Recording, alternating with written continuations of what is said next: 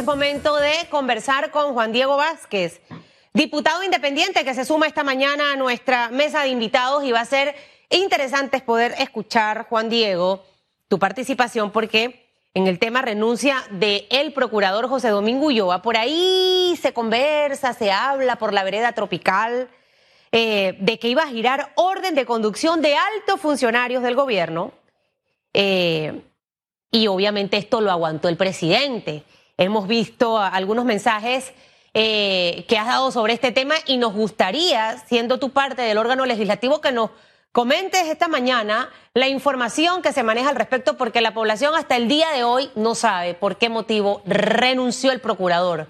Si hubo presiones, si en realidad eh, él sentía que no iba a ser eh, parcial en la toma de sus decisiones eh, por los intereses que tenía. Buenos días y bienvenido. Buenos días, gracias Susan. Bueno, yo creo sin duda que queda ya evidente, yo creo que ya no puede haber espacio a duda que el procurador, sea como sea, sucumbió a las presiones políticas, en algunos casos inclusive presiones económicas, detrás de los casos de alto perfil y casos en general que tienen que investigar como fiscal general o procurador de la República de Panamá. Yo creo que es preocupante la salida, creo que es preocupante que ahora minutitos antes de empezar tú y yo, sea que el presidente se pronuncie, pareciera que vive dos días después que el resto de los panameños no sabe lo que está pasando con el presidente, frente a lo que es evidentemente una crisis de institucionalidad democrática y injusticia, yo pensaría que sin precedentes, porque, y alguien decía, oye, es como las siete plagas de Egipto, porque cae una lunes, cae una martes, cae una miércoles, cae una jueves. Hoy no sé qué es lo que va a pasar, ojalá no pase nada, pero es muy preocupante la situación, es preocupante esas tesis, porque al final son tesis, amiga. Yo mal podría asegurar algo de esa manera, pero sí, yo puedo decir sin duda lo que se escucha en los pasillos con mis colegas, y es que dicen los de un lado de las, de la, del Pleno, que iba a girar esas órdenes de conducción contra personas muy cercanas a, las altas esferas del Ejecutivo. Por otro lado, dicen que tiene que ver con algunos casos de corrupción de este y otros gobiernos que se ha venido dando. Pero al final, que sea como sea, haya un consenso, por lo menos entre los políticos, de que salió por presiones políticas es una pena enorme. Porque un hombre que a mi juicio tiene el conocimiento en el derecho penal y procesal penal, Estuvo, tuvo la experiencia como fiscal por bastantes años. Ahora salga y diga que es que las presiones, que es que él no sabía, que es que él no pudo. Y a mí me da mucho dolor, porque yo hay una parte que sí entiendo, que es la familia. Yo tengo novia, yo tengo amigos, yo tengo familia, y sí es cierto que a veces uno, o sea, la vida a uno le cambia un poco, ¿no? Sí. Pero ¿quién, usted piensa que yo no iba, cuando iba a radiografía y era, y era estudiante y iba a buscar los votos, yo no sabía eso, pues. Y me a decir que él, que fue fiscal, y fue fiscal superior, no sabía que al ser procurador él se iba a enfrentar a eso, pues. Yo eso aparte no la voy a, respetar, porque cada uno sabe a dónde va cuando decide. Es una decisión. Yo decido ser político, me voy a exponer a esto, y este es el precio que voy a pagar. Y en el caso del procurador, exactamente lo mismo. Lo que a mí me preocupa, Juan Diego, es que nosotros hemos tenido un desfile de procuradores. ¿Qué es lo que ocurre? O sea, al final van, pueden poner al mejor, que tenga la mayor experiencia en el sector eh, público, en el Ministerio Público o la Corte Suprema, pero aquí, Dios mío, las presiones, o sea, tu vida privada la escudriñan, tienen por dónde empezar a golpearte, extorsionarte, porque yo siento que solamente los temas personales son los que al final golpean para poder que tú digas, no me investigas a este, a este no me lo lleves preso, esto porque tengo esto tuyo, acuérdate que está esto aquí. Entonces yo creo que ya llegó la hora de trabajar en poder tener un sistema judicial como tiene que ser, que nuestra institucionalidad se respete, qué hay que hacer y qué tiene que pasar. Quisiera que me dijeras. Y lo segundo que te, que te pregunto para esta respuesta, ¿conoceremos realmente lo que pasó en el tema CENIAF? Eh, sabiendo que la Asamblea tomó esta, esta investigación, descubrió cosas tan aberrantes y que hasta ahora obviamente es que se conocen y, no sabemos nada, la población no sabe nada. Entonces ese silencio da pie para miles de especulaciones y nuevas temporadas de estas series de Netflix que digo yo, más allá de las siete plagas, pues ya se pasaron, que todos los días tenemos en Panamá. Mira, lo primero que tiene que pasar o cómo tiene que pasar Y, y hay que ir dos partes, amiga. Yo te escuchaba. El mejor, no, no, no, es que... Y me decía ayer un colega, mira, irónicamente, dice, Juan Diego, aquí no hay santos, hablando de la asamblea.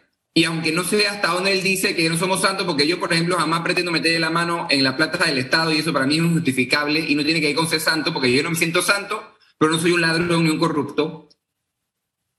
Yo creo que aunque cada quien tiene sus problemas en su vida, ¿Qué tienes que haber hecho tú, Susan? Y tú que eres una mujer con un poco más de experiencia que yo y recorrido, que tienes hijos, que tienes familia, que yo no todavía. O sea, ¿qué puede hacer uno para que te tengan amenazado de hacer tu trabajo? Y como le digo yo a la gente, el procurador no es que el director, y con respecto a esos cargos, pero no es que el director nacional de no sé qué. No, no, no, no, no. Procurador de la nación es el procurador de la nación puede investigar prácticamente a todo el país, con la excepción del presidente y los diputados. Entonces yo me pregunto, ¿Qué pueden tener contra un hombre con tanto poder para que no haga su trabajo? ¿Qué tiene que pasar? ¿Qué es lo que yo te pregunto? Y aquí lamentablemente entra el, calor político o el análisis político en el ambiente. Mire, el, presidente en su momento, cuando renuncia a la procuradora Porcel, tenía la oportunidad de nombrar a este señor. Y yo creo que la mayoría estuvimos y confiamos en que la designación parecía ser a todas luces potable. Evidentemente nos hemos equivocado. Y la pregunta es, Susan, cuando él nombró a el procurador Ulloa, no había pandemia, estaba comenzando el gobierno, estábamos todos agarrados de la mano y dándonos besos, pero ahora que él está con pandemia, que medio gobierno está señalado, para no decir acusado, está señalado por corrupción, ¿qué tal lo de los ventiladores? ¿Qué tal lo del CENIAF? ¿Qué tal lo de las vacunas? ¿Qué tal? Dime tú, y te pregunto yo a la gente, ¿no? Para, no, para que no digan que yo digo. Usted me va a decir a mí, para hablar del presidente, que todo el Ejecutivo que muchos están en, el baile metidos, van a nombrar a alguien mejor que este señor, a alguien más independiente que este señor, a alguien que aguante lo que este señor evidentemente no aguantó. Yo estoy muy, no creo eso yo, no creo eso yo. Y me decía una colega de, del CD, ahí lo voy a decir, yo le decía, pero ¿a quién, van a, ¿a quién van a nombrar? Y me dice, ya tú vas a ver, a un PRD corrupto o a un abogado de la dictadura, me decía. Y es que no nos queda como mucha esperanza. Y por eso mi respuesta sería para ti, ¿qué hay que hacer? Tenemos que refundar el Estado, tenemos que buscar los cambios del sistema, porque el procurador hablaba del sistema. Y yo que soy parte, como él lo fue, del sistema, yo soy diputado, Susan, pero yo no estoy callado de que, que la asamblea es perfecta, que todo está bien, que esto no hay problema. No, estoy en el sistema, pero tratando de cambiar el sistema, cambiar el sistema. Constituyente puede cambiar el sistema. Mira, aquí ningún partido puede levantar la mano ningún partido. Si yo me pongo a hacer una cronología del mandato de cada partido, veremos el desfile de procuradores. Lo que pasa es que tristemente quienes se meten en la política piensan que al entrar en la política me hago millonario, me robo, hago esto y aquello y después nadie me puede tocar. Pues eso es lo que tiene que pasar y tiene que cambiar. Quien sea, quien cometa un error tiene que ir preso. Así de sencillo. Y basta ya, porque es que por eso es que yo tengo como un feeling con los políticos que nada que ver, porque es que me parece gente oportunista, eh, gente que utiliza a la gente, gente que a veces es muy sucia en su manejo de doble discurso, y nosotros tenemos que empezar a cambiar esto. Y sabes, yo no sé si la constituyente sea la solución real, pero creo que va en las vías de poder construir un Panamá distinto en donde la gente sienta que hay justicia, Juan Diego, que hay justicia. Es que mira, y te voy a decir dos cosas en las que estás de acuerdo. Uno, yo no soy como algunos que dicen es que, bueno, yo estaba en contra de la constituyente, pero ahora veo que es la única salida. No. Si tú buscas mis propuestas que están en mi página web desde el día uno, yo siempre estuve de acuerdo con la constituyente. Eso en primer lugar. En segundo lugar, definitivamente, como tú dices, no será la solución perfecta. Pero te pregunto yo a ti y a los más expertos o a la gente que está aquí escuchándonos, si no es esa, dígame cuál. Porque yo le digo como diputado, y esa es la que me diferencia a mí de mis colegas, quiero pensar, en la Asamblea no se van a aprobar los cambios que este país requiere, que el sistema requiere, que para romper la desigualdad y acabar con la corrupción requieren. ¿Por qué? ¿Por qué no?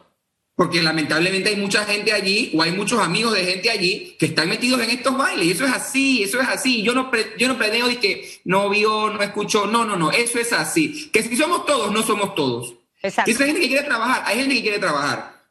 Que si la asamblea como institución es culpable, no es culpable y tenemos que defender la asamblea como asamblea. Pero que si hay diputados pillos, hay diputados pillos. Y eso es así. y de todos los estilos, de todos los colores, de todas las edades. No di que era más que el PRD, no, no, no. En todos lados hay gente y hay gente. Y por eso lo que tenemos que hacer es refundar el sistema. ¿Crees tú, Juan Diego, que en el caso, por ejemplo, de los albergues, en donde todavía no sabemos nada, eh, aquí se está cuidando no a una persona, a varias personas y de distintos sectores? O sea, esto va a salpicar, le decía al señor Baldón, el iceberg va a salpicar a un montón. ¿Piensas tú que va a ser así? Definitivamente, porque lo que la investigación preliminar o lo que el informe de la Asamblea demuestra es que no solamente existe una serie de abusos en contra de niños, niñas y adolescentes que no es nuevo, como le he dicho varias veces, la gente dice que no, que el, que el PRD, sí, definitivamente esto no lo creó Cortizo ni la gente de Cortizo, pero viene hace mucho tiempo y él debió pararlo, porque para eso buscó los votos y quiso la silla que hoy ocupa. Pero es que además hay un tema de que se dice de que muchas personas cercanas a los gobiernos, a los distintos gobiernos, utilizaban estos albergues como en su momento utilizaron las ONG deportivas. Hmm. Yo digo que yo hice, pero por ahí nada más hago la plata. Nada más que una cosa, y no lo quiero justificar, si alguien es implacable con la corrupción, creo ser yo, pero una cosa es robarte la plata sin que parezca que afecta a nadie, porque siempre la corrupción nos afecta a todos. Y otra cosa es robarte la plata mientras están abusando y maltratando niños. Así es. Respuesta corta para irme a la pausa y después tienes que regresar. Presidente Laurentino Cortizo, ¿presente o ausente? Ausente. Muchísimas gracias, Juan Diego. Eh, sigue siendo esa voz de mucha gente. Yo me siento al menos en ti representada en la Asamblea. Creo que lo decía antes. Lo digo Dice que no votó por mí. Oye, ¿cómo? Yo no puedo decir por quién voté, pero yo sí le doy el voto al diputado en ese hemiciclo que trabaje. Que no le dé miedo hablar y decir las cosas cuando las tiene que decir, siempre con el respeto que debe ser. Y que esté trabajando encaminado a que los panameños tengamos el Panamá que nos merecemos. Porque ya basta de tener gente que no es para la política, que lo que tiene que estar haciendo es hacer sus sus pilladas en su negocio, hágala en su casa, hágala en su negocio, pero no con el dinero de los panameños. Chao, Juan Diego, buen fin de semana. Cuídate. Igual.